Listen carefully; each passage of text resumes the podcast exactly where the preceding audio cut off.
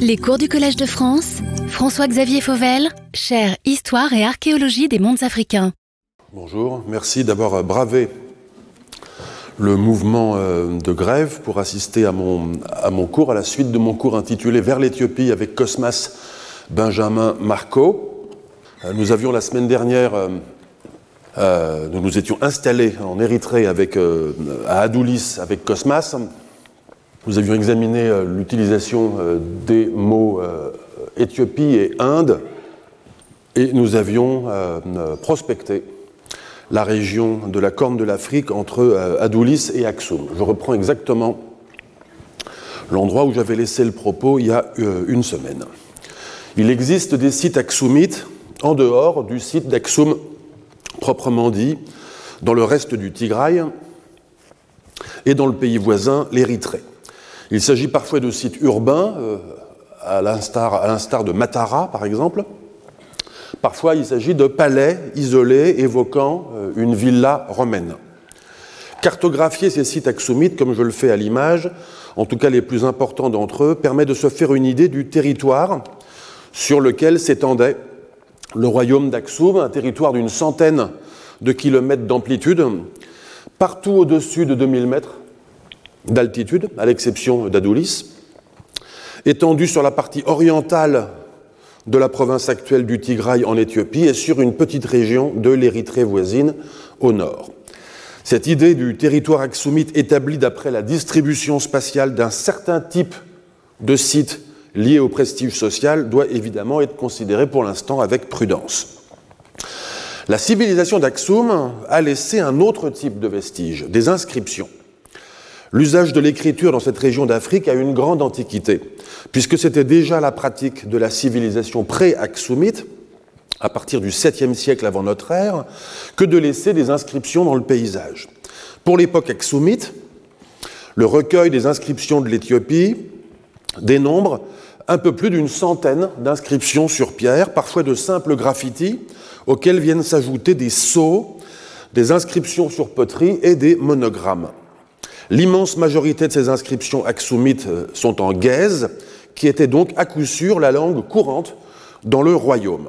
1500 ans plus tard, aujourd'hui donc, le tigrinya actuel qui descend du gaze est la langue des habitants du Tigray, ce qui suggère que la géographie linguistique d'Aksum n'était pas trop éloignée de sa géographie archéologique.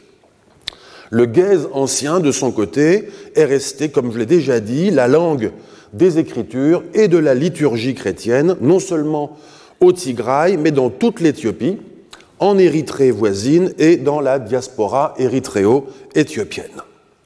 Parmi les inscriptions aksumites, un petit nombre sont dus à des rois, à l'instar de l'inscription du roi Ezana, que j'ai évoqué la semaine dernière, inscription dans laquelle le mot éthiopien était employé dans la titulature du roi. On connaît une vingtaine d'inscriptions royales euh, aksumites, seules quatre d'entre elles provenant de sites autres qu'Aksum, ce qui confirme une nouvelle fois l'importance du statut politique de ce site. Ezana est l'auteur à lui seul de plus de la moitié des inscriptions royales qui nous sont parvenues, peut-être même davantage, car le nom euh, de l'auteur de l'inscription, le nom du roi, n'est pas conservé sur certaines inscriptions. Caleb Elle Hatzbea est l'auteur de deux d'entre elles. Ezana et Caleb sont d'ailleurs les deux seuls souverains d'Aksum à propos desquels nous disposons d'une documentation extérieure indépendante et les deux seuls par conséquent qui fournissent des points fixes permettant de synchroniser un tant soit peu le tableau des monnaies aksumites et donc la séquence des rois. Ezana était souverain dans le premier tiers du IVe siècle. On ne connaît pas ces euh, dates précises de début et de fin de règne. Ces témoignages épigraphiques, et qui sont écrits en gaze, en pseudo-sabéen et en grec, relatent des campagnes militaires. Certaines de ces inscriptions manifestent son adhésion à un culte païen, d'autres au christianisme, indice de sa conversion survenue en cours de règne. Quant à Caleb et le il régna dans le premier tiers du VIe siècle. On ne connaît pas non plus ses dates de début et de fin de règne, donc deux siècles après Ezana. Caleb Elaadzbea est le roi d'Aksum au moment où Cosmas séjourne à Adoulis vers 520.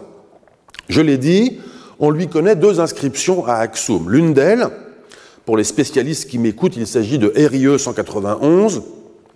L'une de ces inscriptions est inscrite sur une pierre qui a été trouvée en même temps que deux autres par un habitant du quartier de Endasemon à Aksum qui creusait des fondations pour construire une maison. La découverte a eu lieu vers 1959, mais l'homme la garda secrète jusqu'en 1968, date à laquelle il remit les pierres à l'église. Elles sont toujours aujourd'hui conservées dans le trésor de Mariam Tsayon, l'église principale d'Aksum. L'inscription qui m'intéresse est gravée sur cette dalle que vous voyez à l'image d'un mètre soixante de hauteur pour 65 cm de largeur. Il s'agit d'un texte de 40 lignes, seulement amputé euh, en bas, à l'endroit d'une cassure, au pied de la, dalle. ce texte est écrit en langue gaise, mais dans une écriture sud-arabique et donc sénestrogire. Cette inscription se lit de la droite vers la gauche, alors que l'éthiopique se lit de la gauche vers la droite. Je n'aborde pas la question de savoir qui était capable de déchiffrer un tel texte. Je vous lis le début correspondant aux douze premières lignes. Je le lis dans la, traduction française qu'en a donné l'érudit néerlandais Abraham Drouz, révisé par le philologue allemand Manfred Kropp, et dans laquelle j'introduis seulement quelques modifications de lecture apportées par mon collègue Christian Robin. J'indique les modifications dans mes notes de bas de page, mais vous ne les voyez évidemment pas à l'oral. Je cite. Le Seigneur est fort et valeureux. Le Seigneur est fort dans les combats. Il s'agit d'une citation du psaume, du psaume 24 de l'Ancien Testament. Par la puissance de Dieu et par la grâce de Jésus-Christ, Fils du Dieu victorieux en qui je crois, qui m'a donné une royauté forte, par qui je domine mes ennemis et foule aux pieds les têtes de mes adversaires, qui m'a gardé depuis mon enfance et m'a établi sur le trône de mes pères, et qui m'a racheté. Je me confie au Christ afin de réussir dans toutes mes entreprises et de vivre en celui qui plaît à mon âme, avec l'aide de la Trinité, du Père, du Fils et du Saint-Esprit, moi, Caleb, Elehatzbea, fils de Tazéna, l'homme de Lazana, roi d'Aksum et de Hemer et de Raidan et de Saba et de Salen et de Taodoum et de Yamnat et de Tiama et de Adramaout et de tous leurs Arabes et des Bégas et des Noba et des Kassou et des Tsiamo et de Darabata et de la terre d'Éthiopie, serviteur du Christ qui n'est pas vaincu par l'ennemi. Avec l'aide de Dieu, j'ai fait la guerre aux Agwezat et aux Hassata. Fin de citation. Au passage, vous avez bien entendu le mot Éthiopie, peut-être vocalisé Atophia, avec une transposition régulière du P grec en F sémitique. À ma connaissance, il s'agit de la première occurrence du mot Éthiopie en gaze. Le texte se poursuit en indiquant les opérations militaires, d'ailleurs pas complètement claires, conduite par le roi ou bien par des officiers contre les deux peuples ou les deux formations politiques qui viennent d'être mentionnées à la fin de ma citation, les Agwezat et un autre peuple désigné par trois consonnes non vocalisées, ha, sa. Le texte détaille ensuite les nombres de tués et de prisonniers, hommes, femmes et enfants, qui ont été faits chez les ennemis, ainsi que le butin en bœufs et en chameaux qui leur a été pris. Il précise enfin que le roi vainqueur a fait venir les nobles de ces peuples, a obtenu leur soumission et a mis à leur tête un nouveau roi. Plus loin, dans les dernières lignes du texte, Eleazbea ajoute que Dieu lui donna alors, je cite, un grand nom, afin qu'il fasse la guerre à un autre pays, Hemer cette fois. Cette fois, l'expédition et ses résultats sont décrits de façon très succincte. Le roi affirmant simplement avoir construit dans ce pays de Hemer un sanctuaire, c'est le mot Magdas qui est employé, qui désigne toujours aujourd'hui le sanctuaire d'une église, alors qu'il était, nous dit-il encore, je le cite, plein de zèle pour le nom du Fils de Dieu en qui je crois. Ce roi le Hatzbeah, Caleb est le Hatzbeah, chrétien et fier d'afficher sa profession de foi trinitaire dans le Père, le Fils et le Saint-Esprit, nous le connaissons également par un grand nombre de monnaies frappées durant son règne. Caleb et le a en effet frappé davantage de monnaies et appartenant à un plus grand nombre de types monétaires que n'importe quel autre souverain d'Aksum. Je vous montre cette très belle monnaie en or, pesant 1,60 g, elle est donc très très grossie hein, à l'image, qui provient des collections du British Museum à Londres. Pour les spécialistes, il s'agit du spécimen 409 du catalogue de la collection du British Museum et du type 104 du catalogue de Munro et Joel Jensen. Les deux faces sont ici photographiées, le droit à gauche et le revers à droite.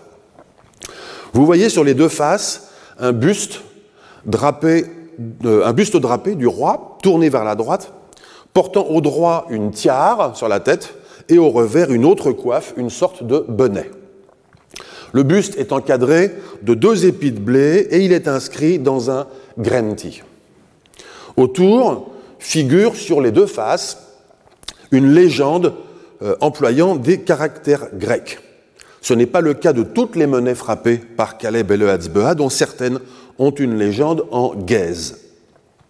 Je vais déchiffrer je précise néanmoins que ma lecture diffère légèrement, mais en plusieurs points, euh, de celle des euh, collègues numismates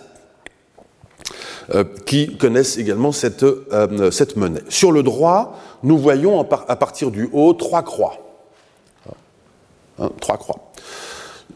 Puis un, un alpha, un H ici qui est un état majuscule, un bêta ici tourné vers la gauche, un autre bêta tourné vers la gauche, un lambda ici, un C tourné vers la gauche, un iota, un lambda, un C tourné vers la gauche, un V qui est en fait un upsilon euh, capital et un rond ici, un O euh, ici. Ça, c'est ce que nous voyons. Les numismates estiment que la troisième croix du haut, celle-ci donc, n'est pas une croix, mais qu'elle est un kappa, première lettre du nom de Caleb. C'est bizarre car sur l'autre face, il y a également trois croix, comme vous pouvez le voir, mais elles n'ont pas de valeur phonétique. En outre, le fait de répéter trois fois le signe trinitaire euh, renforce sa portée chrétienne. Mais cette lecture a pourtant l'air d'être juste, tant elle est récurrente sur les monnaies de Caleb. Au minimum, il faut donc penser que cette croix, cette troisième croix, qui à mon avis est bel et bien une croix, a en outre une valeur phonétique. Chose plus bizarre encore, et qui n'a jamais vraiment été soulignée, me semble-t-il, c'est qu'il est nécessaire de vocaliser ce kappa en lui donnant le son A pour obtenir le K de Caleb. Principe de vocalisation qui est précisément celui de l'alpha syllabaire éthiopique.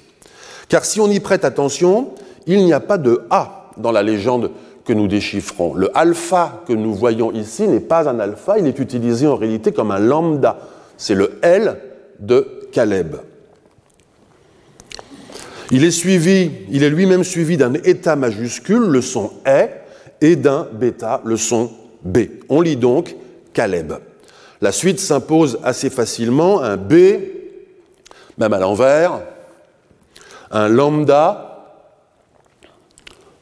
un B, un lambda qu'il faut lire en réalité cette fois-ci comme un alpha, c'est un A, suivi d'un C utilisé dans le mauvais sens mais qui a la valeur d'un sigma, le son S, un iota, le son I, un lambda, le son L, un C à l'envers qui cette fois est utilisé comme un epsilon, le son E, et un V qui est un upsilon, le son OU.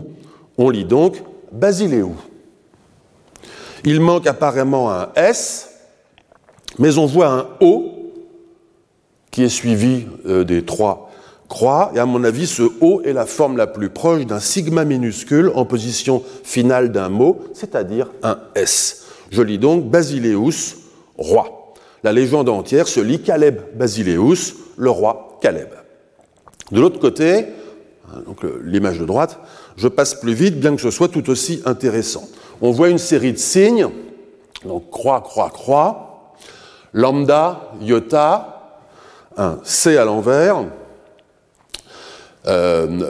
omicron, une barre euh, ici, un C à l'envers, un N, un epsilon à l'envers, un N, un lambda, un lambda ici, un, omicron, un Y, qui est un upsilon.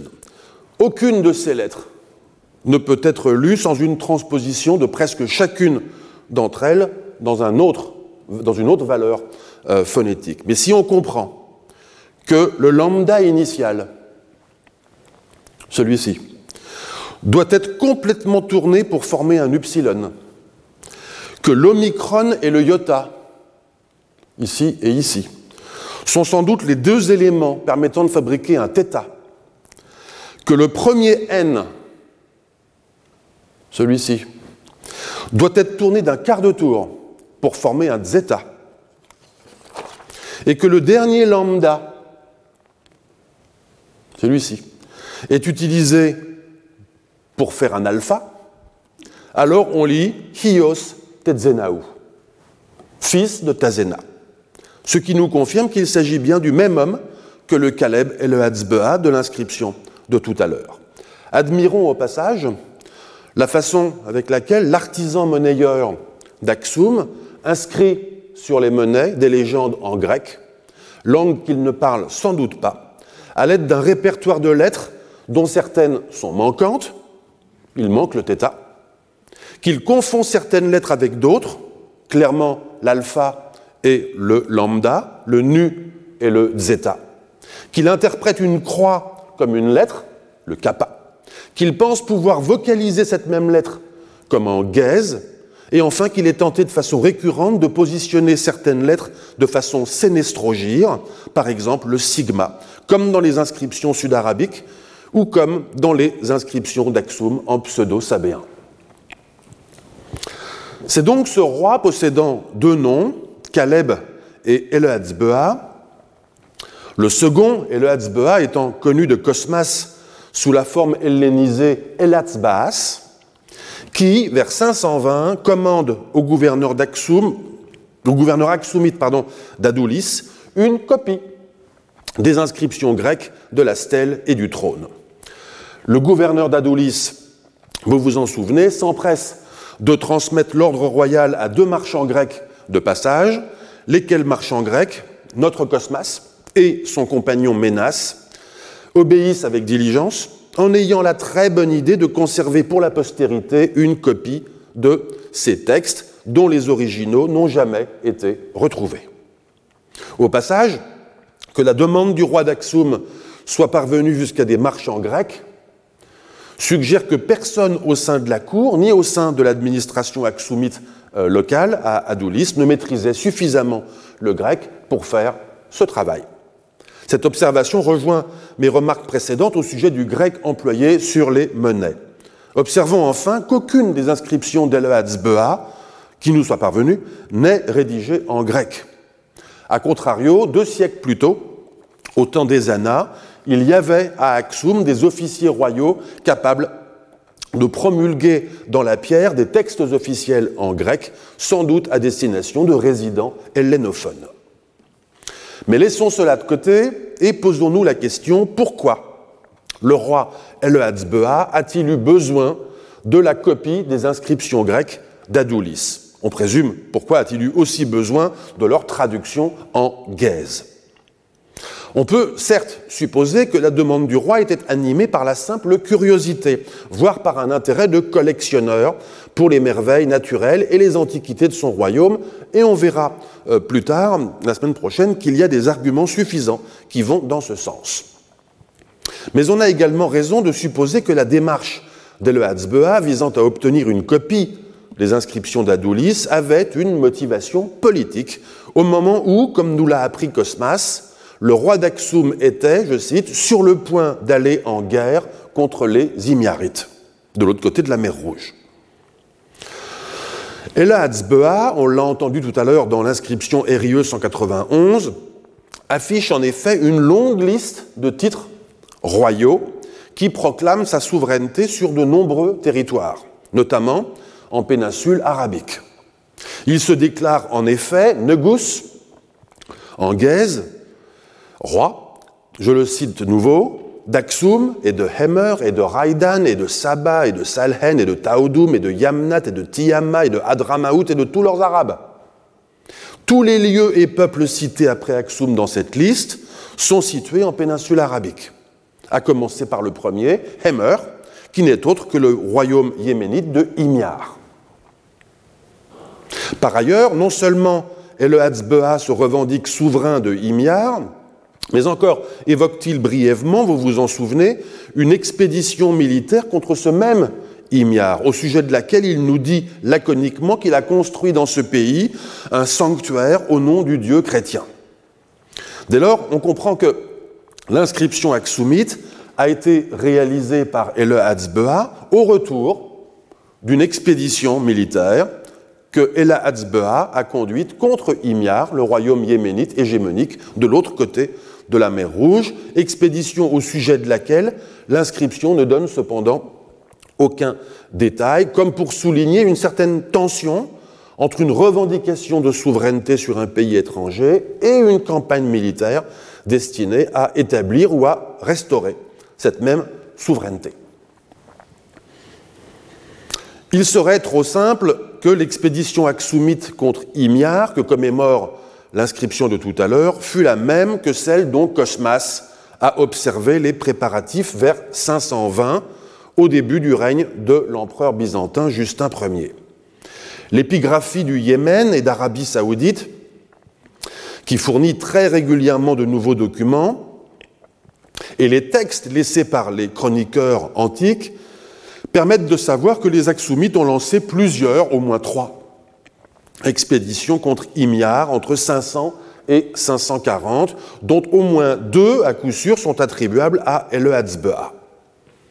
Un autre souverain d'Aksum, dans le premier tiers du IIIe siècle, avait une première fois conquis le Yémen, alors divisé en plusieurs royaumes, Himyar, Saba, Adramaout, etc. Un siècle plus tard, alors que le Yémen se trouve désormais unifié sous la puissance de Himyar, le roi d'Aksum, Ezana, revendique à son tour la souveraineté sur son voisin d'outre-mer.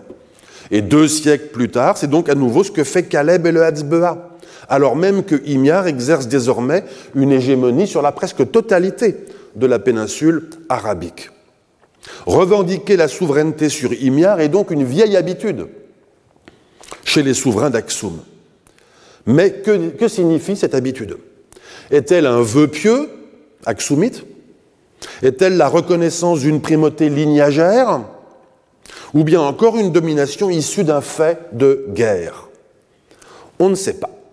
Rappelons tout de même qu'il n'est pas nécessaire d'exercer une authentique souveraineté sur un pays étranger pour la revendiquer auprès de ses propres sujets. Et il n'est pas utile de prendre l'exemple de l'invasion actuelle de l'Ukraine par la Russie pour euh, illustrer un tel fait. En revanche, ce que l'on sait, c'est que vers 500 de notre ère, le royaume de Himyar est tributaire du royaume d'Aksum, et que la titulature de Caleb et le est un presque copier-coller de celle des rois de Himyar. Cela signifie que la souveraineté d'Aksum s'exerce en quelque sorte par délégation, comme le fait un suzerain sur un roi vassal. Dans les années 500 et 510 en tout cas, c'est à Aksum que sont nommés ou confirmés les rois de Himyar.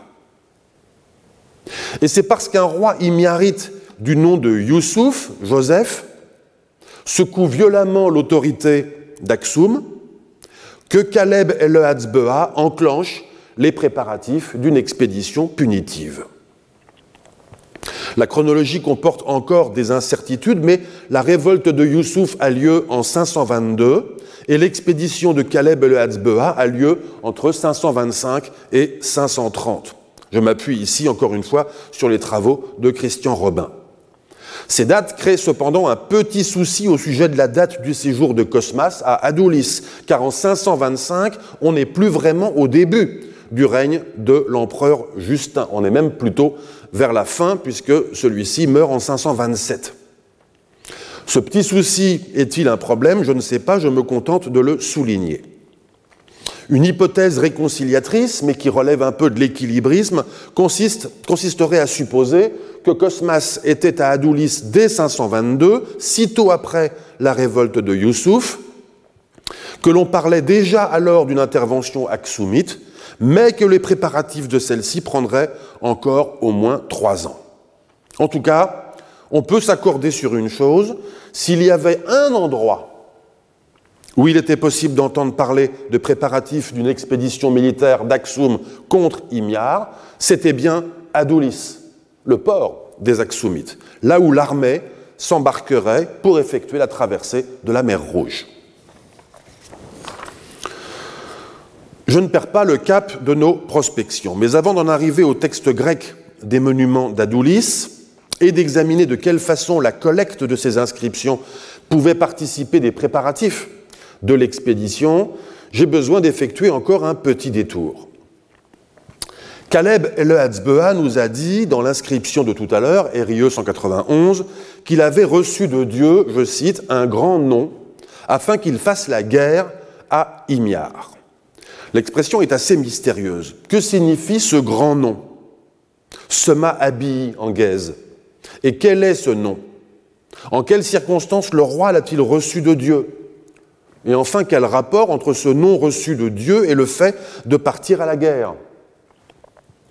J'aimais l'hypothèse, mais pour l'instant sur la pointe des pieds, que le grand nom reçu par le roi d'Aksum était le nom Caleb, un nom emprunté à la Bible alors que le nom Elehatzbea est un nom éthiopien. L'expression de grand nom est documentée une seule autre fois dans la littérature gaise, dans une inscription en grec d'Ezana. Lui aussi dit avoir reçu un grand nom, onoma méga en grec. Lui aussi l'a reçu du Dieu chrétien.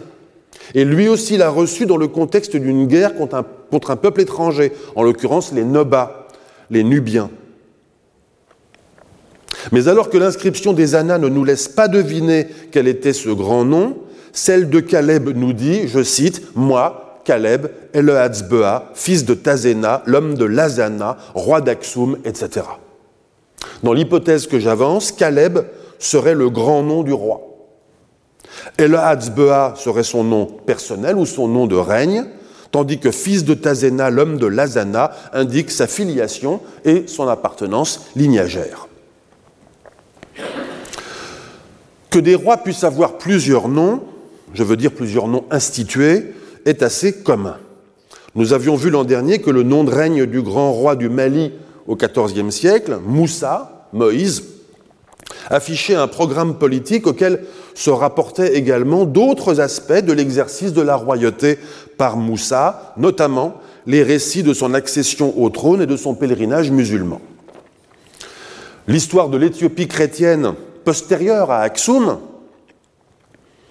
montre des usages similaires. Similaires, mais cependant pas identiques. Et à nouveau, je tiens ces renseignements, les renseignements qui suivent, de ma collègue Marie-Laure Dera.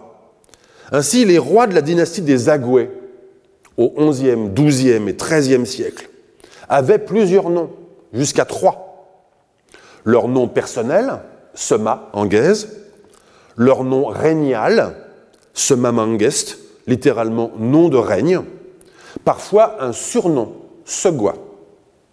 Rien qui s'appelle ici un grand nom, sauf s'il faut penser que le grand nom d'un roi à l'époque d'Aksum est le nom de règne ou le surnom à l'époque Zagoué.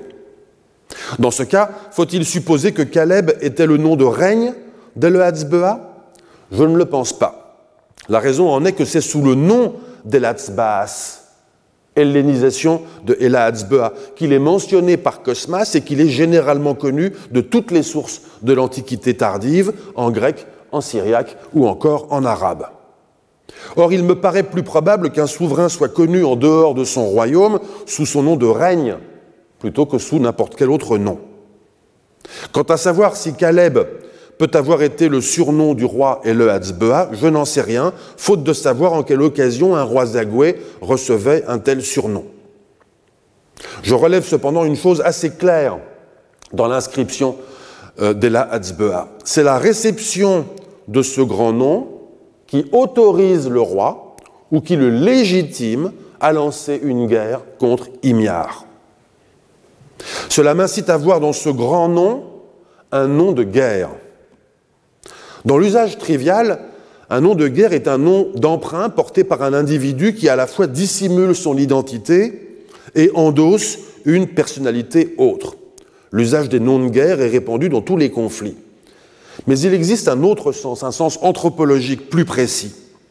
Dans certaines sociétés, notamment en Afrique, les rites d'initiation, les rites de passage à l'âge adulte ou encore les rites d'admission dans une confrérie religieuse ou autre s'accompagnent de la prise d'un nouveau nom.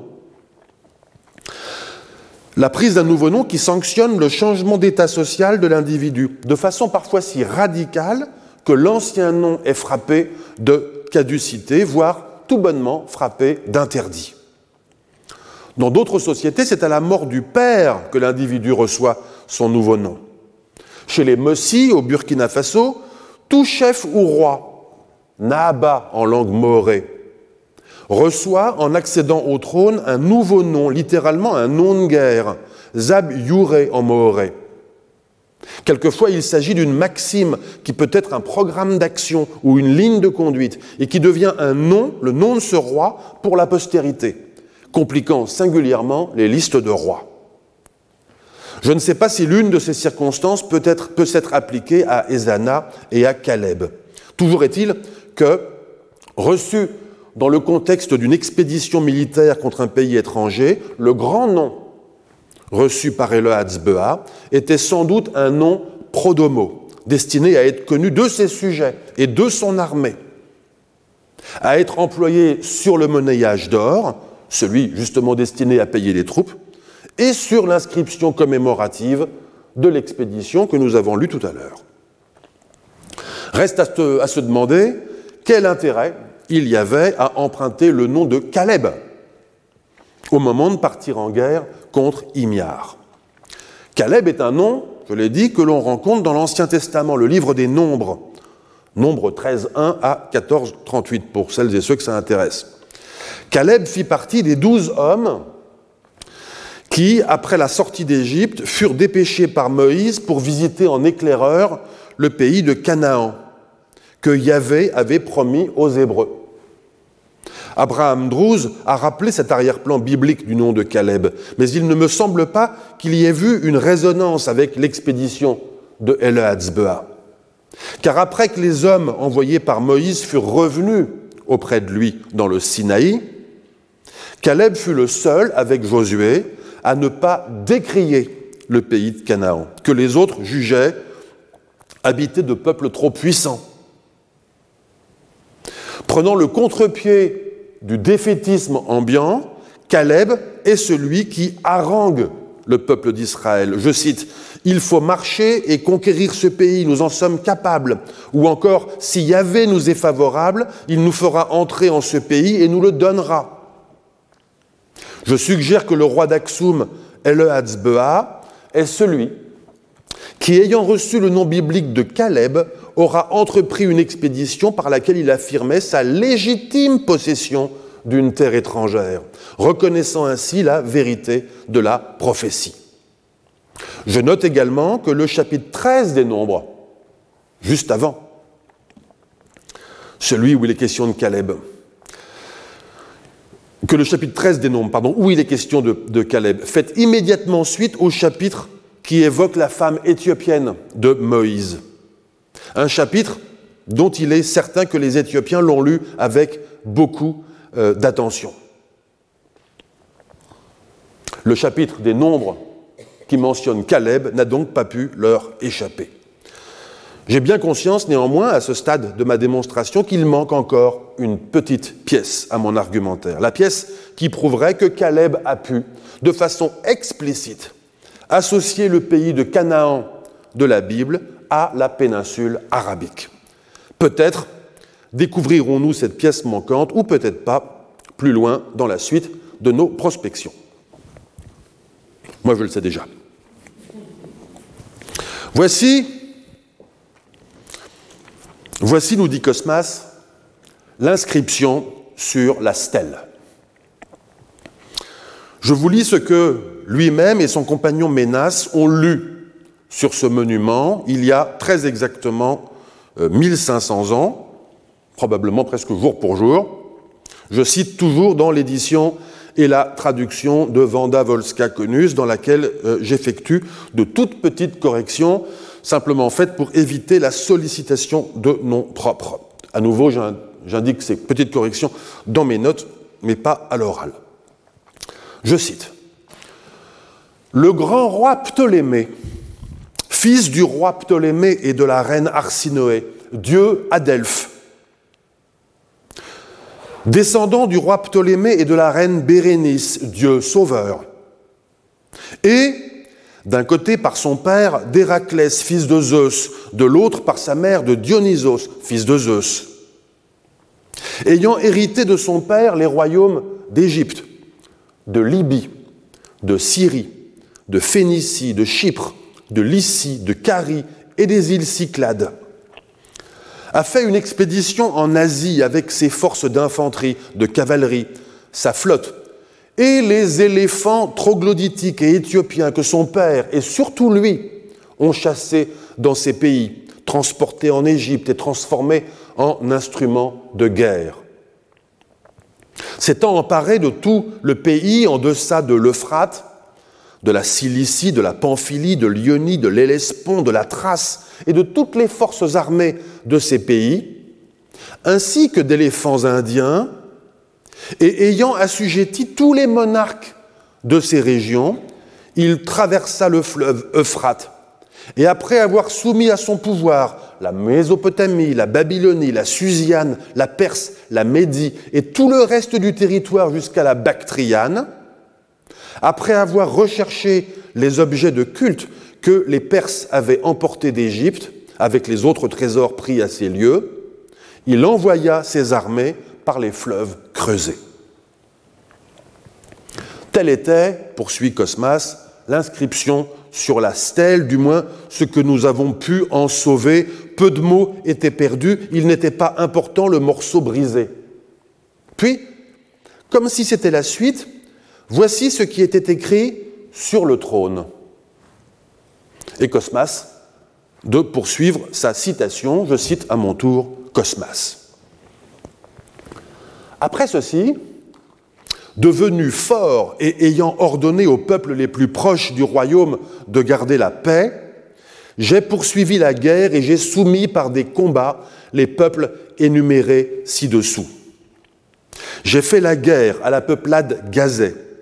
Ensuite, ayant vaincu Agamé et Sigiéné, je me suis attribué la moitié de leurs biens et de leurs personnes. Awa, Zingabene, Agabé, Tiama, Atagaous, Kalaa et la peuplade Saméné, qui toutes habitent au-delà du Nil dans des montagnes d'accès difficiles et couvertes de neige, où les tempêtes et le froid sont continuels et l'enneigement profond, de sorte que l'homme s'y enfonce jusqu'aux genoux. Je les ai soumises après avoir traversé le fleuve. Ensuite, Laciné, Za, Gabala, celle-ci occupant la montagne qui fait sourdre et couler les eaux chaudes. Ayant soumis à Talmo, Béga et avec celle-ci toutes les peuplades tagaïtes qui occupent les territoires conduisant aux frontières de l'Égypte, j'ai rendu praticable la route qui mène des territoires de mon royaume jusqu'à l'Égypte.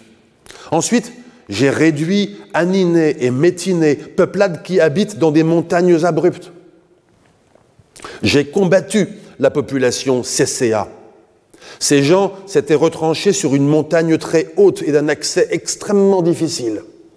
Les ayant encerclés, je les ai fait descendre et je me, et je me suis réservé pour moi-même leurs jeunes gens, les femmes, les enfants, les vierges et tous leurs biens. J'ai soumis les peuplades barbares de Raousso, riches en encens, qui occupent à l'intérieur du pays de grandes plaines arides, ainsi que la peuplade solatée. Je leur ai ordonné de garder les côtes de la mer. Tous ces peuples, défendus par de puissantes montagnes, je les ai vaincus et soumis, assistant moi-même au combat, et je leur ai laissé toute leur terre en échange d'un tribut. Cependant, la plupart des autres peuples se sont soumis à moi spontanément en payant un tribut. De même, après avoir envoyé contre les Arabites et les Kinaïdokolpites qui habitent au-delà de la mer Rouge, une flotte et une armée de terre, et avoir soumis leur roi, je leur ai ordonné de payer un tribut pour leur terre et de circuler en paix sur terre et sur mer.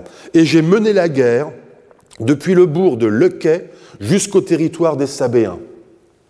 Tous ces peuples, premiers et seuls des rois qui m'ont précédé, je les ai soumis. C'est pourquoi j'ai de la reconnaissance au plus grand de mes dieux, à Arès, qui m'a engendré et grâce auquel j'ai soumis à mon pouvoir tous les peuples qui avoisinent mon pays, du côté de l'Orient jusqu'au pays de l'encens, du côté de l'Occident jusqu'au territoire de l'Éthiopie et de Sassou. Les uns en y allant et en les vainquant moi-même, les autres en envoyant mes armées. Et, ayant établi dans la paix l'univers entier qui m'est soumis, je suis descendu à Adoulis pour offrir des sacrifices à Zeus et à Arès, et aussi à Poséidon afin qu'il protège mes marins. Ayant réuni toutes mes armées pour en faire une seule, j'ai campé en ce lieu, et j'ai fait don de ce trône à Arès en l'année 27e de mon règne. Fin de citation. Il est admis aujourd'hui que le texte que je viens de lire, d'un seul tenant, celui déchiffré par Cosmas comme s'il s'agissait d'un seul texte qui commencerait sur la stèle et se poursuivrait sur le trône, est en réalité le collage de deux textes différents. En dépit d'un certain air de famille, le fait qu'ils soient tous les deux écrits en grec, qu'ils dénotent tous les deux une ambiance gréco-romaine qui évoque l'Égypte et qui a l'Égypte comme point d'intersection. Le fait qu'ils consistent tous les deux en de longues listes de conquêtes royales. Et enfin, le fait que, dans les deux cas, le souverain rende un culte, païen. En dépit de cet air de famille, donc, il existe des différences significatives entre les deux textes inscrits. Tout d'abord, rappelons-le, sur, sur, le plan de la matérialité des deux inscriptions, la première était gravée sur une stèle en basalte, la seconde sur un trône en marbre, nous a dit Cosmas. Ensuite, concernant les textes eux-mêmes, il existe une différence formelle entre les deux qui, à elle seule, est suffisamment importante pour s'imposer à nous. Le premier texte, celui qui relate les conquêtes d'un Ptolémée égyptien en Asie à l'aide d'éléphants d'Afrique, est écrit à la troisième personne. Il a fait ceci et cela. Le second, celui qui relate les conquêtes des deux côtés de la mer Rouge, est écrit à la première personne. J'ai fait ceci et cela. On identifie le Ptolémée, auteur de l'inscription de la stèle, avec Ptolémée III et Vergette, souverain d'Égypte de 246 à 221 avant notre ère. Descendant de Ptolémée Ier, l'un des diadoques, c'est-à-dire l'un des compagnons d'Alexandre le Grand, qui s'était partagé son empire un siècle plus tôt, Ptolémée III avait reçu un domaine qui, en effet, comme le dit l'inscription de la stèle, s'étendait de la Libye à la Phénicie et qui était centré sur l'Égypte. Les données fournies par le début de l'inscription concordent par ailleurs avec ce que l'on sait à la fois de la généalogie des Lagides et de leur prétention à une double ascendance divine remontant des deux côtés à Zeus himself. Quant au récit des conquêtes du Ptolémée de l'inscription, y compris la récupération d'objets sacrés égyptiens qui avaient sans doute été pillés à l'époque perse, il correspond avec ce que l'on sait des conquêtes aussi foudroyantes qu'éphémères réalisées en 246 avant notre ère par Ptolémée III, aux dépens du royaume séleucide voisin, lui aussi héritier d'Alexandre, qui s'étirait de la Syrie à l'Afghanistan. Bref, il n'y a guère de doute, la stèle d'Adoulis serait une stèle commémorative dressée dans une station de chasse du littoral africain de la mer Rouge, voire une stèle de fondation d'une telle station de chasse où les Lagides venaient s'approvisionner en éléphants. La fondation de telles stations de chasse par Ptolémée II, le père de Ptolémée III, est bien documentée. Nous savons que les animaux étaient ensuite conduits en Égypte avant d'être employés dans les guerres contre les Séleucides qui employaient quant à eux des éléphants d'Asie. Le dossier des éléphants de guerre à l'époque hellénistique a été présenté naguère par Jean Desange et repris dernièrement par Pierre Schneider.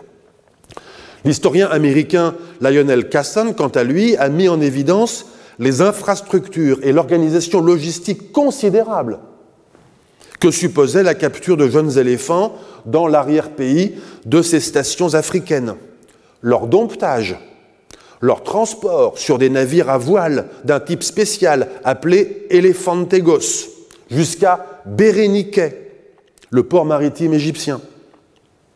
La traversée du désert oriental jusqu'à Coptos, le port sur le Nil. Leur transport par voie fluviale jusqu'en Basse-Égypte. Et enfin leur parcage leur entretien, leur élevage et leur dressage. Au sujet de la seconde inscription, celle que Cosmas a relevée non pas sur la stèle mais sur le trône, il n'est pas possible d'être aussi affirmatif au sujet de son auteur car le début du texte ne comporte pas son nom, qui devait peut-être être indiqué sur une partie déjà manquante à l'époque de Cosmas.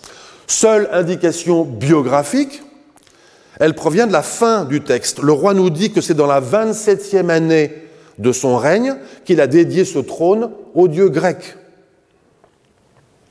Il prétend être le... Euh,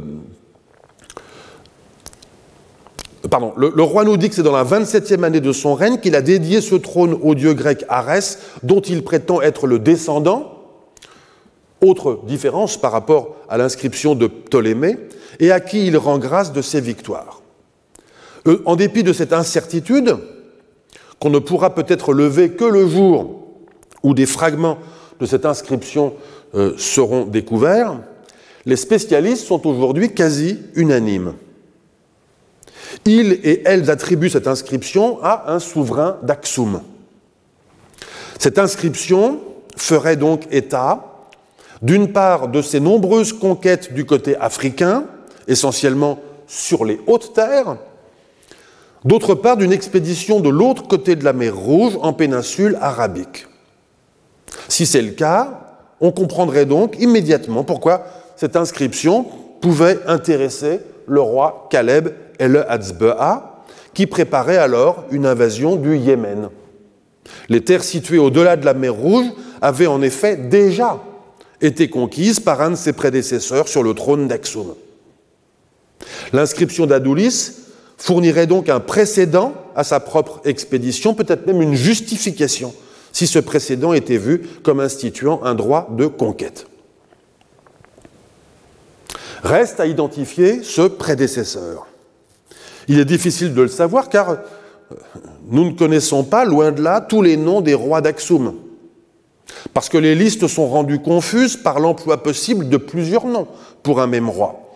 Et enfin, comme je l'ai déjà suggéré, parce que la chronologie flotte un peu. Plusieurs candidats ont néanmoins été proposés.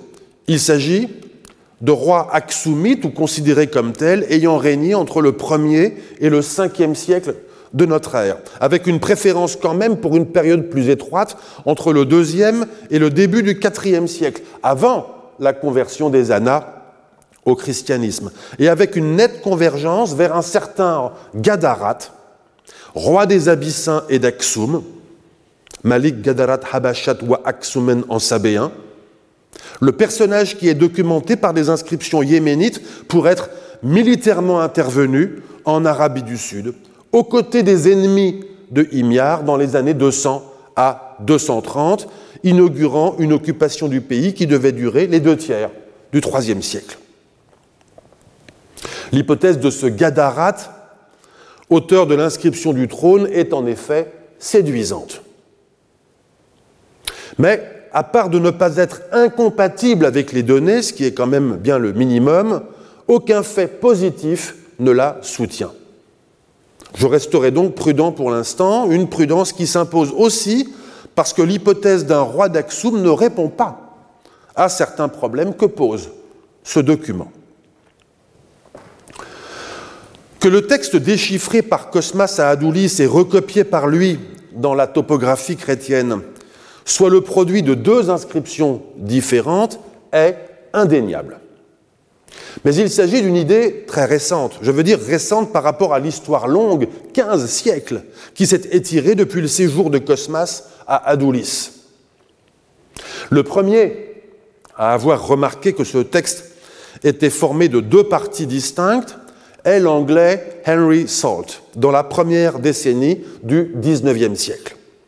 Salt, qui avait été le secrétaire particulier et le dessinateur de l'aristocrate et voyageur euh, euh, britannique George Ansley Vicomte Valentia, effectua deux séjours en Abyssinie, respectivement en 1805 et en 1809-1810, deux séjours auprès du gouverneur, le Ras, du Tigray, Walde Selassie. Au retour des deux missions, Salt a consigné ses comptes rendus dans plusieurs publications, celle de Valencha et son propre ouvrage. Outre l'intérêt diplomatique de ces missions, qui étaient destinées à ouvrir euh, des relations commerciales entre l'Éthiopie et l'Empire britannique, Salt, qui devait quelques années plus tard être nommé consul général en Égypte et se faire courtier en antiquité égyptienne pour le compte du British Museum, découvre avec fascination les vestiges de la civilisation antique du Tigray, province septentrionale de ce qui est alors l'Empire d'Éthiopie. C'est Salt qui observe pour la première fois la proximité phonétique entre le nom grec d'Adoulis et le nom actuel du, village voisin Zula. Il ne visite pas lui-même Adoulis, il est malade ce jour-là, mais il collecte des témoignages d'informateurs locaux qui lui confirment l'existence de ruines spectaculaires, témoignages entremêlés de récits relatifs à la découverte d'or et d'autres trésors sur le site.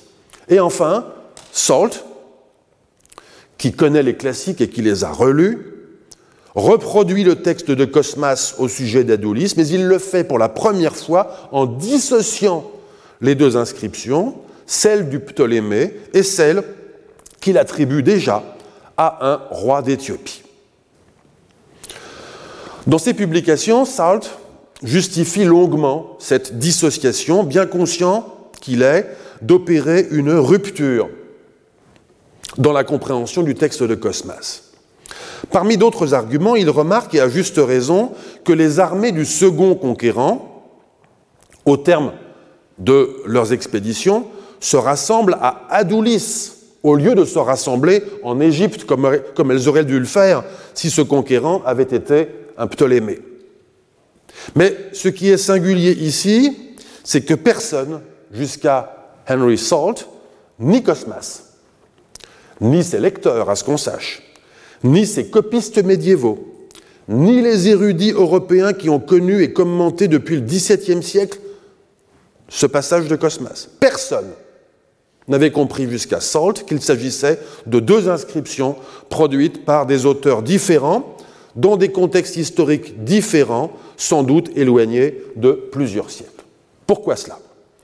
Parce que le comprendre supposait peut-être une sensibilité aux exigences philologiques modernes à savoir de prendre au sérieux les différences entre les deux textes davantage que leur ressemblance. Cela supposait en tout cas un certain état des connaissances au sujet d'Axum. En effet, seule la reconnexion entre d'une part la connaissance du texte transmis par Cosmas à propos d'Adoulis, et d'autre part la conscience de l'existence d'une civilisation éthiopienne contemporaine de Cosmas et ayant laissé une documentation épigraphique, rendait possible de concevoir l'inscription du trône d'Adolis comme une inscription d'un roi d'Aksum, ce qui en faisait ipso facto une inscription distincte de l'inscription de Ptolémée. Cette reconnexion ne pouvait pas être faite en Éthiopie, en dépit des investigations des clercs éthiopiens au sujet du passé, car le récit de Cosmas n'y était pas connu. Si un voyageur européen peut opérer cette reconnexion dans la première décennie du XIXe siècle, c'est parce que les premiers signalements des inscriptions d'Aksum par des voyageurs européens dataient d'une quinzaine d'années seulement à l'époque de Salt. En l'occurrence, dans le voyageur, dans le récit du voyageur écossais James Bruce, qui était parti à la recherche des sources du Nil et qui avait brièvement séjourné dans le Tigray. Au tout début du XIXe siècle, l'épigraphie aksumite était donc une discipline qui était encore en train de naître. Chose significative, c'est d'ailleurs Salt lui-même qui lui donne son premier essor, en publiant plusieurs inscriptions, la plupart en caractère sud-arabique ou éthiopique qu'il laisse indéchiffrés.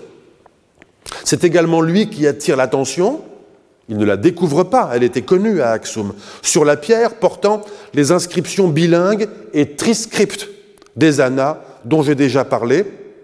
Et c'est encore lui qui publie un facsimilé, que vous voyez à l'image, la transcription et la traduction de la version grecque de, euh, ce texte. Pour les spécialistes, il s'agit de RIE 270. Je vous montre la gravure réalisée par Salt de cette inscription, levée par lui une première fois en 1805 et corrigée par lui sur place en 1810. Euh, euh, vous pouvez lire le début, Aisanas Basileus Axomiton, etc. Si j'insiste sur le caractère inévitablement situé du savoir, ce n'est pas pour vous infliger des banalités fatigantes, c'est pour nous obliger au contraire à entendre ce qui n'est pas banal. Et ce qui, dans le cas présent, n'est pas banal, c'est que Cosmas ait pu croire sincèrement que les deux inscriptions formaient un seul texte. Car il l'a cru sans aucun doute possible.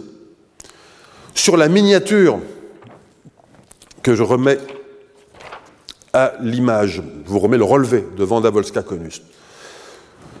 Il écrit sur la stèle les premiers mots de l'inscription de Ptolémée. Basileus Megas Ptolémaios, le grand roi Ptolémée. Et il écrit à côté du trône la légende d'Iphros euh, euh, euh Ptolémaios, trône de Ptolémée.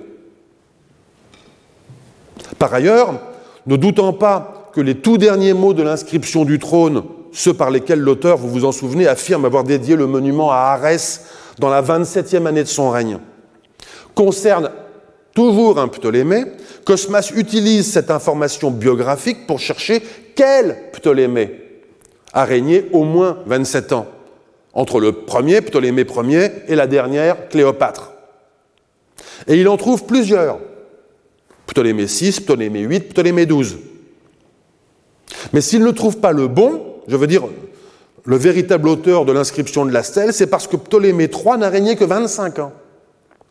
En d'autres termes, le raisonnement de Cosmas est bon, mais son résultat est faux parce que la prémisse, à savoir que l'inscription du trône est due au même auteur, est fausse. Et enfin, dans le passage de son ouvrage qui fait directement suite à la citation du texte des inscriptions, Cosmas nous explique pourquoi il les a insérés dans son propre récit. J'insère ceci, dit-il, dans le désir de montrer que Ptolémée, lui aussi, savait exactement que Sassou et la barbarie constituaient les limites de l'Éthiopie, lui qui avait soumis tous ses peuples et pays. Fin de citation. Nous comprenons au passage de quelle façon la citation des inscriptions de la stèle et du trône participe du projet cosmographique de Cosmas. Elles fournissent en effet un témoignage aussi inattendu qu'indiscutable d'une connaissance de première main, indépendante de Cosmas, au sujet des limites et des dimensions de la Terre. Nous comprenons également que ce témoignage n'est valide aux yeux de Cosmas que si l'on accepte qu'un souverain d'Égypte au IIIe siècle avant notre ère a conquis ou soumis toutes les régions d'Éthiopie jusqu'à la bordure méridionale du monde habité. Que Cosmas ne s'en étonne pas est justement ce qui doit nous étonner. Car qu'il ait trouvé cela crédible nous indique ce qu'il était possible de croire. Or, il était possible à Cosmas de croire qu'un conquérant grec, descendant d'un général d'Alexandre, un Ptolémée qui revendiquait d'avoir étendu son domaine jusqu'à la Bactriane, c'est-à-dire qui avait en quelque sorte euh, réitéré l'épopée d'Alexandre, avait pu pousser ses armées en direction du sud et conquérir aussi bien l'Éthiopie que l'Arabie. Et le roi d'Aksum, lui, qu'a-t-il cru? Qu'a-t-il cru en lisant la copie des inscriptions d'Adoulis réalisée par Cosmas? A-t-il détecté, derrière le texte unique relevé par Cosmas, qu'il s'agissait de deux textes différents, dont le second serait attribuable, comme beaucoup le pensent aujourd'hui, à l'un de ses prédécesseurs Ou bien peut-être savait-il que ce texte, quoi qu'en ait compris Cosmas, était une inscription d'un de ses prédécesseurs dont lui connaissait peut-être même l'identité. Les spécialistes qui aujourd'hui admettent l'inscription du trône d'Adolis est une inscription aksumite font en effet la supposition que Caleb et le Hatzbea le savaient aussi. Qu'il pensait par conséquent que cette inscription avait pour auteur un de ses prédécesseurs qui avait réalisé la conquête de territoires en Arabie. Et que c'est la raison pour laquelle il aurait commandé la copie de cette inscription. Or, rien ne le prouve. Rien ne prouve que Caleb et le Hatzbea aient pu penser que l'inscription du trône d'Adoulis était aksumite. Je dirais même qu'il ne me paraît pas aberrant que El Hatzbea ait cru, comme Cosmas, que l'inscription du trône avait été laissée à Adoulis par un ancien roi étranger, un grec d'Égypte, qui se serait rendu maître de l'Éthiopie. Et comment cette croyance aurait-elle pu constituer une justification moins puissante à envahir le Yémen, alors même que les supposées conquêtes de ce descendant d'un général d'Alexandre plaçaient justement l'Éthiopie et l'Arabie dans le même domaine royal. Mais l'argument le plus fort, à mon avis, pour affirmer que, tout le monde à l'époque, y compris sans doute le roi d'Aksum, voyez dans l'inscription du trône non pas une inscription axumite, mais la continuation de l'inscription de Ptolémée, réside dans le fait que tout était fait pour qu'on le croie. Il n'est en effet pas difficile de voir que l'inscription du trône imite le style ptolémaïque de l'inscription de la stèle. L'érudit italien Gianfranco, Gianfranco Fiaccadori a même été plus loin estimant que la seconde inscription a peut-être été conçue comme la continuation de la première. Cela supposerait qu'elle a été rédigée en quelque sorte pour tromper délibérément le passant au sujet de l'identité du roi auteur des conquêtes en Afrique et en Arabie. Je ne sais pas si l'on peut tout à fait dire cela, parce qu'il est possible qu'il manque une partie de cette inscription. Je rappelle en effet qu'elle commence, bizarrement, par les mots suivants Après ceci, après ceci, devenu fort et ayant ordonné aux peuples les plus proches du royaume de garder la paix, j'ai poursuivi la guerre, etc. Il s'agit peut-être du début de l'inscription du trône, mais il est également possible qu'il manque au moins quelques lignes, sinon une part significative du texte, qui nous racontait d'autres batailles. Je ne pense donc pas qu'on puisse dire que cette inscription a été conçue par son rédacteur comme étant la suite de la première. Néanmoins, il est clair, à mon avis, que le rédacteur de l'inscription du trône avait l'inscription de Ptolémée sous les yeux, et que l'inscription de Ptolémée constituait, pour le rédacteur, comme pour les passants, une référence en présence de laquelle l'inscription du trône devait être lue.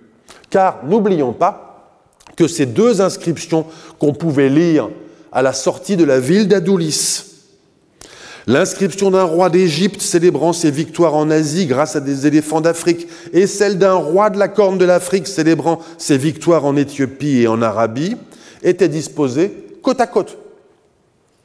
Cette proximité physique voulue, ainsi que la relation sémantique voulue de la seconde inscription avec la première, sont précisément les facteurs qui ont rendu possible le malentendu de lecture.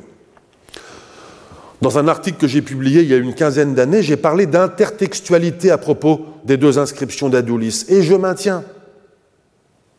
L'assemblage entre les deux monuments constituait un dispositif entériné par le pouvoir.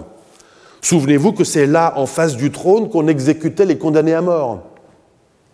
Un dispositif qui, par conséquent, quelle que soit la conception initiale qui fut celle de l'inscription du trône à l'époque de sa rédaction, permettait que les deux inscriptions soient dorénavant comprises comme entretenant une relation de continuité l'une avec l'autre et formant un seul réseau de référence et de signification. Donc oui, je crois que Caleb et le Hatzbea croyaient que les textes de la stèle et du trône étaient dus au même Ptolémée.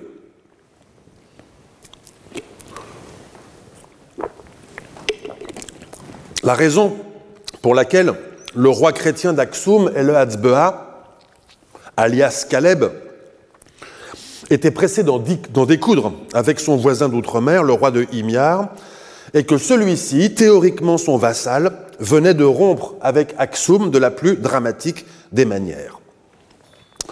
Contrairement à ce que laissera entendre le Coran quelques décennies plus tard, et après lui toute la tradition musulmane d'interprétation de la révélation muhammadienne, les habitants de la péninsule arabique, et singulièrement du Yémen, n'étaient nullement des polythéistes adorant tout un folklore de divinité. Cette idée provient d'un discours a posteriori au sujet de l'Arabie pré-islamique. En réalité, les sociétés de cette époque adhérait à divers monothéismes. Judaïsme, judéo-christianisme, christianisme de diverses obédiences ou encore manichéisme. Une majorité de la population pratiquant une religion que Ivona Gajda appelle un monothéisme judaïsant, qui n'était cependant pas reconnu comme juif par les autorités religieuses juives ou même par la diaspora. Aussi, lorsqu'en 521 ou 522, un roi juif du nom de Dou-Nouas, alias Youssouf, Joseph, devient roi de Himyar, confirmé par Aksum, ou bien qu'il se convertit au judaïsme après son accession au pouvoir, il n'y a rien là qui sorte du cadre sociologique du lieu et de l'époque. Mais Youssouf entame, dès les mois qui suivent, une politique violemment antichrétienne.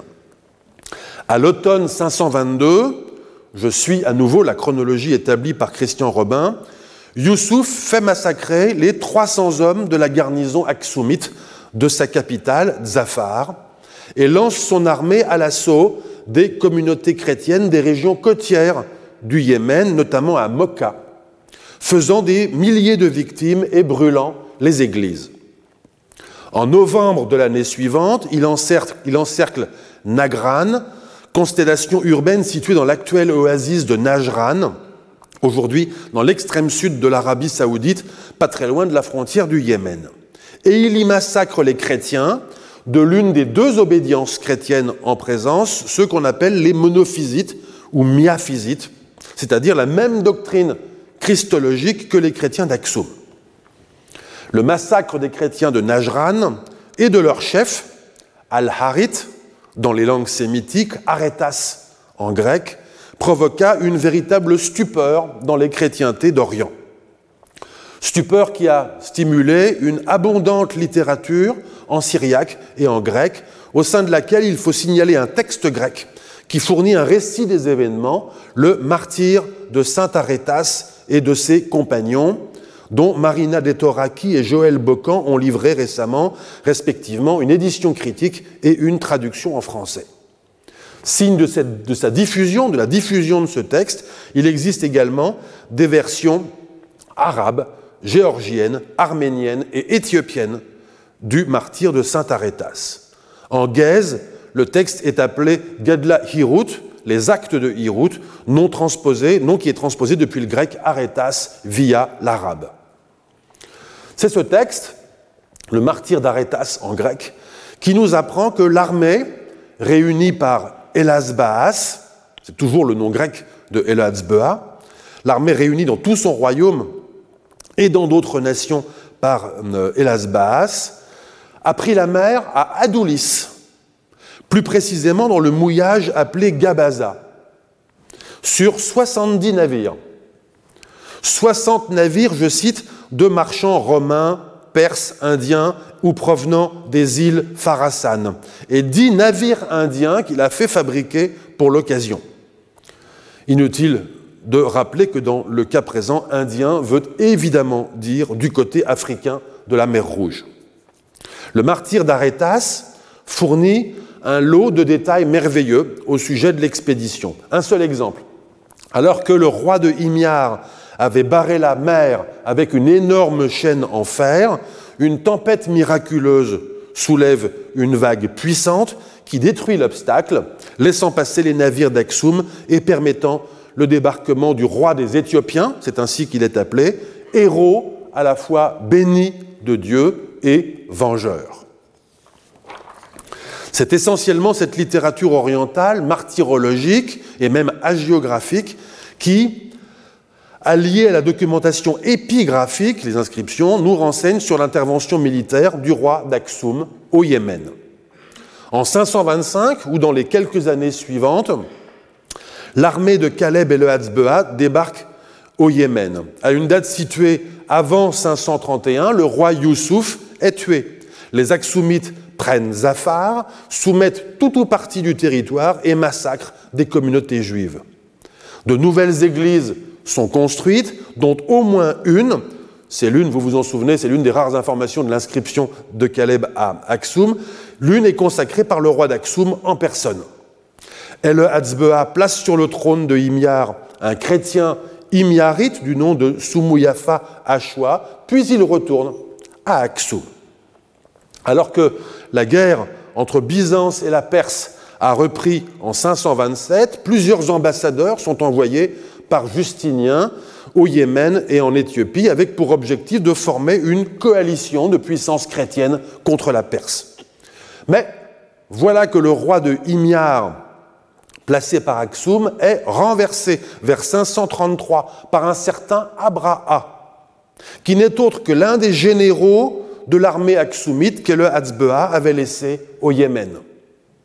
Les sources en grec l'appellent souvent Abramos, transposition d'Abraham, mais lui se désigne sous le nom d'Abraha en sabéen. Il est chrétien et vraisemblablement originaire d'Afrique. Son nom correspond d'ailleurs au Gèze Abreha. Mais son ethnicité est difficile à établir. Un historien byzantin Procope de Césarée nous dit en effet qu'Abraha était l'ancien esclave d'un marchand romain, c'est-à-dire byzantin, d'Adulis. Quoi qu'il en soit, devenu roi de Himyar, Abraha mène une politique extérieure plus neutre à l'égard de la Perse voisine, en tout cas moins alignée sur les intérêts d'Aksum, à qui il refuse même de payer le tribut.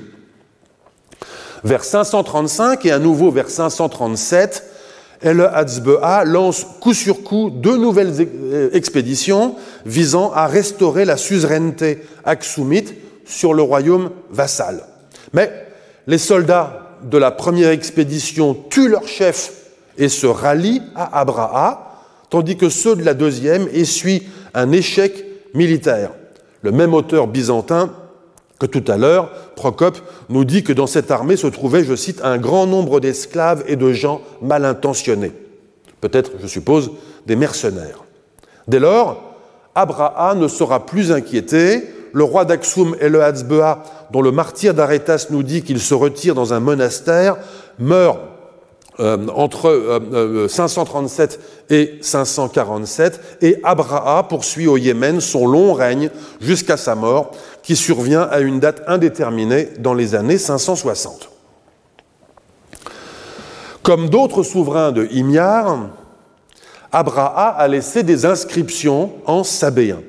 On en connaît aujourd'hui quatre dont il est l'auteur, deux autres qui le mentionnent et une septième qui fait très probablement référence à lui. Ces inscriptions témoignent d'opérations militaires liées au contrôle du territoire, aussi bien au Yémen qu'en Arabie déserte, ainsi que d'une œuvre de bâtisseur. Abraha euh, fait ainsi reconstruire la digue qui permettait l'irrigation de l'oasis de Marib, digue qui s'était rompue en 547. Les inscriptions le montrent aussi en soutien du christianisme. Abraham fait en effet construire plusieurs églises, notamment une appelée Al-Kalis, du grec ecclésia, dans les inscriptions himyarites, à Sanaa, l'actuelle capitale du Yémen. L'église d'Abraha à Sanaa, somptueuse et de taille imposante, a été démantelée un siècle après la conquête musulmane du Yémen et ses matériaux ont été remployés dans la grande mosquée de Sanaa. Mais cet édifice a néanmoins donné lieu à des témoignages éblouis chez plusieurs auteurs arabes. Son emplacement, ses dimensions, l'identification de ses vestiges ont suscité une abondante littérature académique. Durant son occupation militaire du Yémen, qui a peut-être duré plusieurs années, aux alentours de 525 ou 530, Ella Hatzbeha a célébré ses campagnes victorieuses par plusieurs inscriptions. Outre celle d'Aksum, on en connaît aujourd'hui deux. Une provient de Zafar, la capitale de Himyar, l'autre de Marib, l'ancienne capitale de Saba. L'inscription de Marib il s'agit de RIE 195 pour les intimes, est connu dans son état actuel par trois fragments qui ont été découverts indépendamment les uns des autres, mais qui appartiennent au même texte, inscrit sur un ou euh, euh, peut-être sur deux blocs de marbre blanc. Le texte est en gaze, écrit en, écriture éthiopique vocalisée, ce qui à nouveau pose la question de savoir qui était capable de lire une telle inscription au Yémen où l'on n'employait ni l'écriture éthiopique, ni le système d'indication des voyelles. Mais à nouveau, je laisse cette question de côté. En tout cas, le nom de Caleb El Hatzbea ne figure pas sur cette inscription, mais les quelques passages du texte qui ont été sauvés rendent très probable, en dépit de son caractère lacunaire, que l'inscription soit due au roi d'Aksum. Le roi victorieux indique en effet avoir tué le roi de Himyar et avoir incendié le palais royal. Comme vous pouvez le voir à l'image, les huit premières lignes du fragment B sont très partielles, mais on lit les mots suivants entrecoupés de lacunes. Je lis dans la traduction française de Drouze et, Klopp, et. Les fuyards erraient, lacune, Angabenaï et lacune, victorieux, lacune. Je te donnerai cette terre, lacune, pour que tu la domines, lacune. Le Christ en qui, lacune, et il poursuivait les fuyards, lacune, leurs frères et leurs sœurs, lacune. Fin de citation. En dépit des trous dans ce texte, celles et ceux d'entre vous qui ont une solide culture biblique ont peut-être remarqué que les quelques mots préservés aux lignes 4 et 5, je te donnerai cette terre pour que tu la domines, sont une citation tirée de l'Ancien Testament, plus précisément de la Genèse, chapitre 17, verset 8. Ce n'est pas une découverte de ma part, cela, a déjà été vu. Comme je l'ai dit au début de la précédente séance, il n'est pas inutile, au cours d'une prospection, de revoir des artefacts qui ont déjà été vus par d'autres les blocs de pierre portant les fragments de l'inscription, de cette inscription, RIE 195, ont été découverts par l'archéologue égyptien Ahmed Fakri en 1947 pour l'un d'eux et par l'épigraphiste allemand Walter Müller en 1970 pour les deux autres.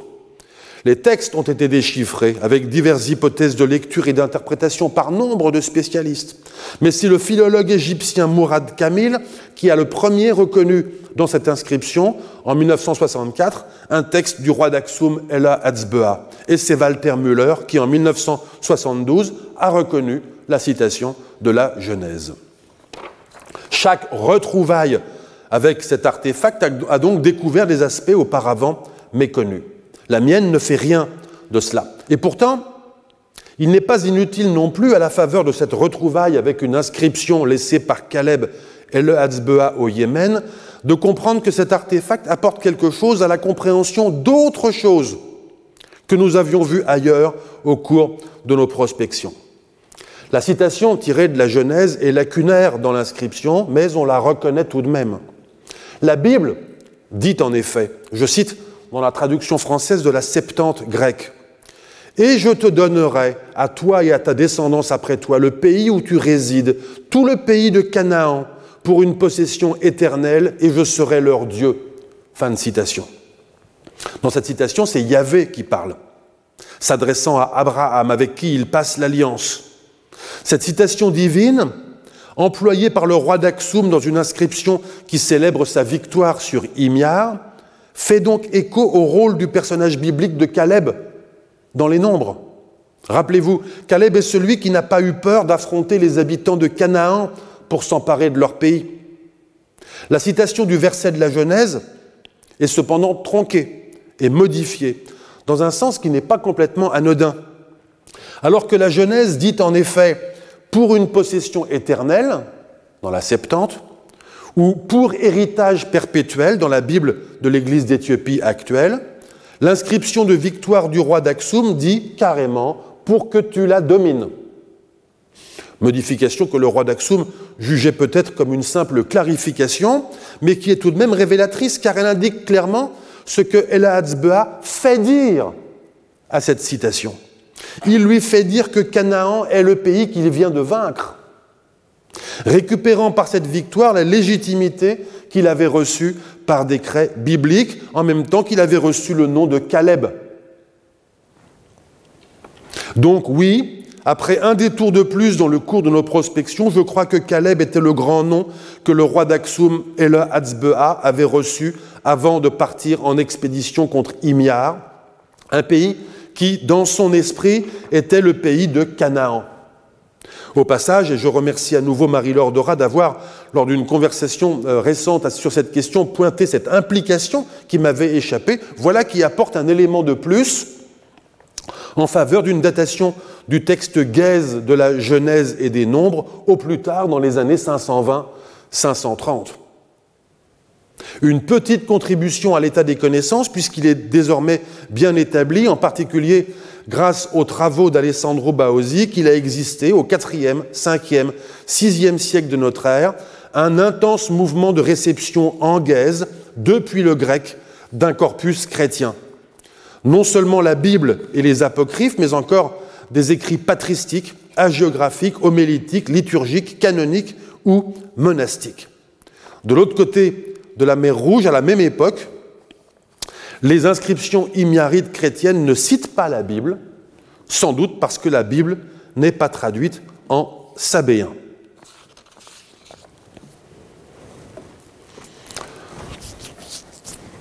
La sourate 105 du Coran dit ceci. Je la cite en entier. N'as-tu pas vu ce que ton Seigneur fit des gens de l'éléphant? N'a-t-il pas plongé leur stratagème en plein fourvoiement? Contre eux, il envoya des oiseaux par vagues, leur lança des pierres en fait de sceaux. Il les rendit pareils à un chaume dévoré. Fin de citation. La tradition musulmane d'exégèse du Coran, en particulier Tabari, mort en 923, mais aussi avant lui et après lui, bien d'autres commentateurs, affirment que cette sourate, communément appelée Al-Fil, l'éléphant, est une allusion à un événement réel, une campagne militaire menée par des Éthiopiens, conduit par Abraha et accompagné d'un éléphant contre la Mecque, autour de la date de la naissance du prophète. Le motif de cette expédition aurait été, c'est ce que croient savoir certains commentateurs, que Abraha voulait détruire le sanctuaire de la Mecque afin d'inciter les croyants de toute l'Arabie à préférer son temple, en l'occurrence la grande église Al-Khalis de Sanaa. À l'approche de la Mecque, nous disent les exégètes, l'éléphant, qui est donc le stratagème évoqué par la sourate, aurait refusé d'avancer et se serait agenouillé. Alors, Allah aurait déjoué le stratagème en lançant des projectiles contre les assaillants, anéantissant l'armée ennemie. De là viendrait la primauté des Quraysh, la tribu arabe de la Mecque, dans les premiers temps de l'islam.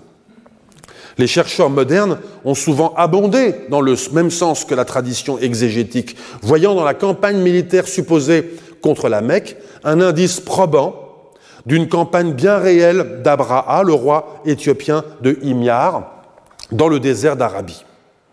D'aucuns pensent que la sourate en question apporterait même une explication plausible à l'effondrement de la domination himyarite sur l'Arabie déserte vers 560. Et pourquoi pas, en effet Deux expéditions victorieuses conduites par le roi Abraha en Arabie centrale sont documentées par des inscriptions qu'il a laissées à Mouraïgan, à 230 km au nord de Najran. Il y relate la soumission de diverses régions d'Arabie. La première est datée de 552, la deuxième, non datée, mentionne un raid contre l'oasis de Yatrib, c'est-à-dire Médine. Bien que la Mecque ne soit pas mentionnée dans cette inscription, ni d'ailleurs une défaite de l'armée devant quiconque, on a le droit de supposer que l'armée d'Abraha, puisqu'elle était sans doute constituée d'Aksumites, était accompagnée d'un éléphant.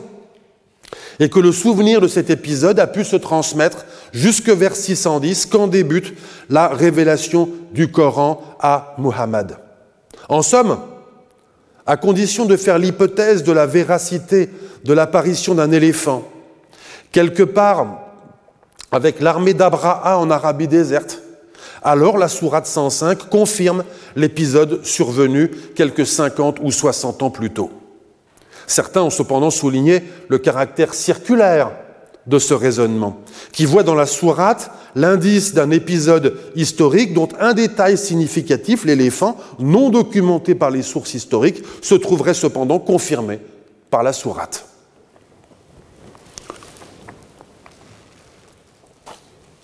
Pour briser cette, circularité, il faut rappeler plusieurs choses.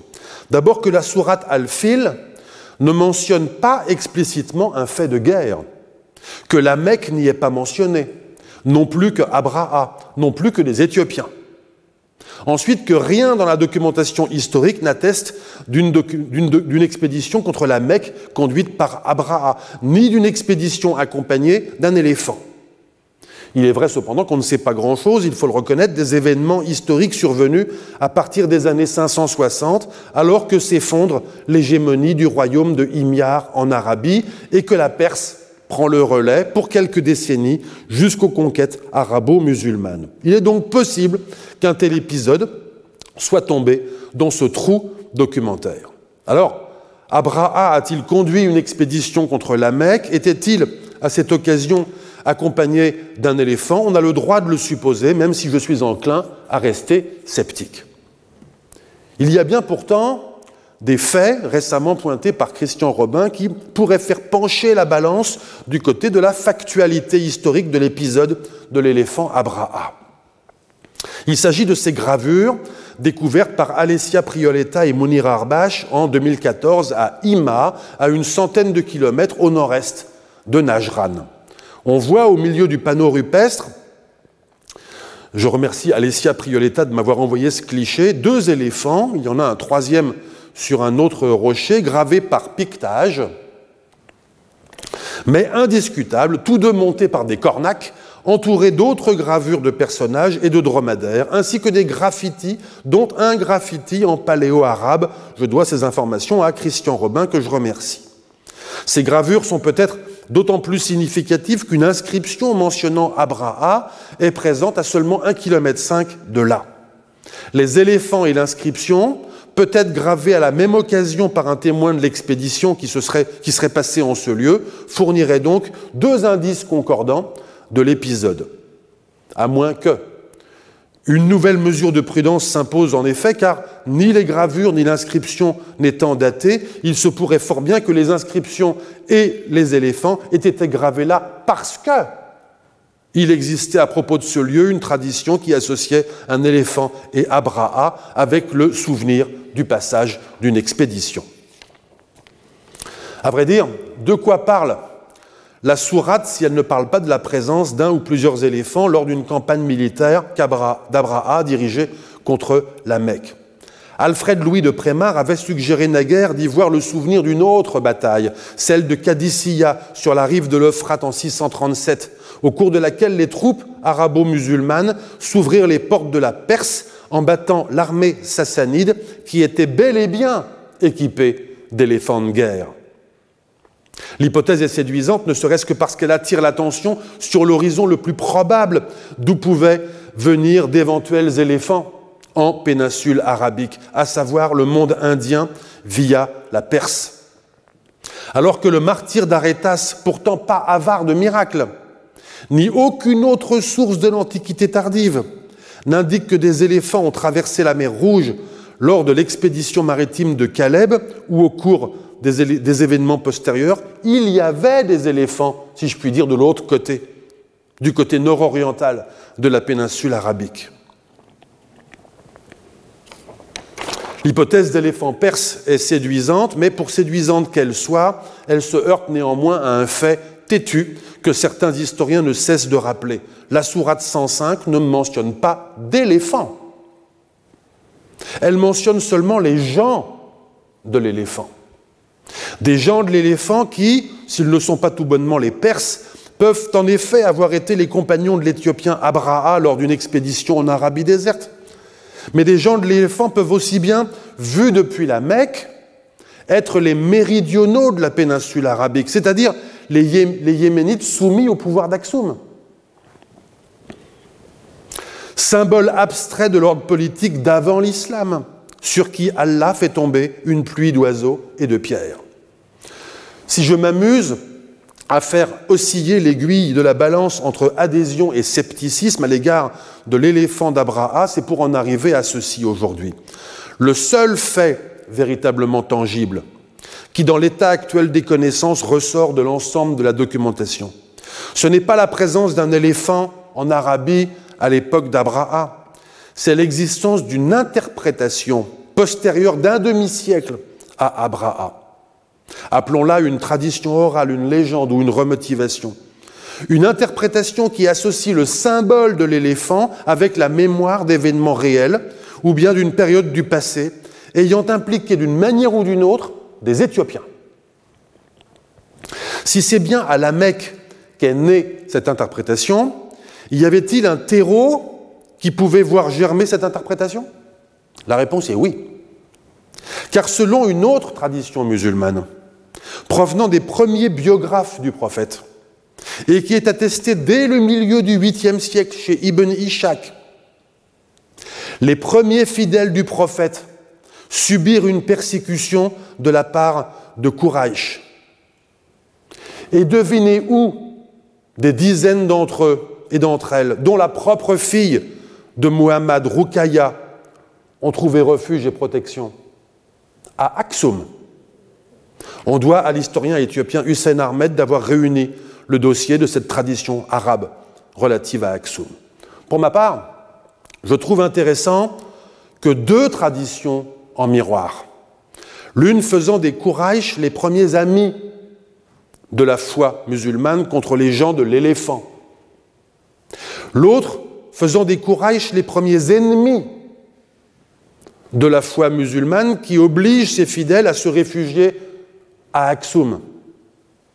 Ces deux traditions mettent en scène, dans les deux cas, des Éthiopiens. En ce début du 7e siècle, l'histoire d'Aksum est alors presque entrée dans l'obscurité, mais on peut concevoir que ce soit là, et non pas en Arabie, que les Arabes avaient vu des éléphants. Merci.